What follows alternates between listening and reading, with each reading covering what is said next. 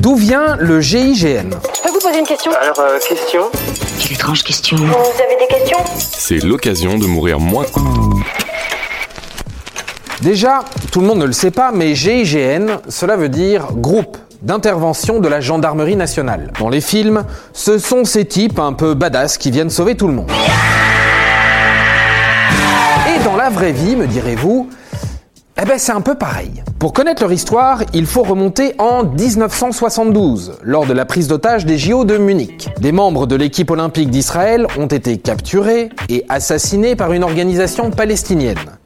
Le bilan s'est élevé à 16 morts, 11 du côté des victimes, 5 parmi les terroristes.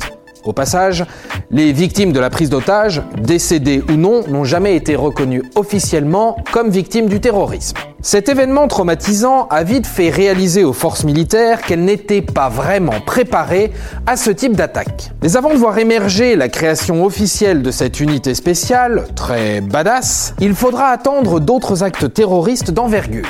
C'est le 3 février 1976 que l'histoire s'accélère, avec la tristement célèbre prise d'otage de l'Oyada à Djibouti. Tout part d'un conflit entre gendarmes lors d'une opération à haut risque. Personne ne parvient à se mettre vraiment d'accord sur la manière d'intervenir. Des militants indépendantistes du FLCS, le Front de libération de la côte des Somalies, engagent une prise d'otage dans la dernière colonie française à Djibouti.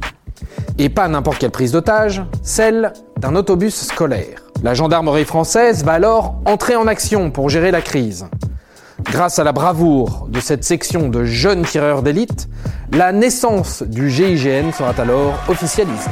Et c'est d'ailleurs cette histoire que retrace le film historique L'intervention. Et sinon, depuis ses débuts, ce commando de lutte antiterroriste est intervenu sur de multiples zones de crise, en France, mais aussi à l'échelle internationale. On compte par exemple la fameuse libération des otages du vol Air France en 1994, ou encore plus récemment la traque des frères Kouachi, terroristes de l'attentat contre Charlie Hebdo. Et voilà, maintenant vous savez tout. Au revoir, messieurs, dames. C'est ça la puissance intellectuelle. Sapristi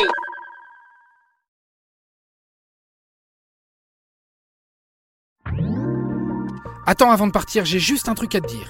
Viens découvrir notre podcast Sexo, la question Q. Deux minutes pour tout savoir sur la sexualité féminine.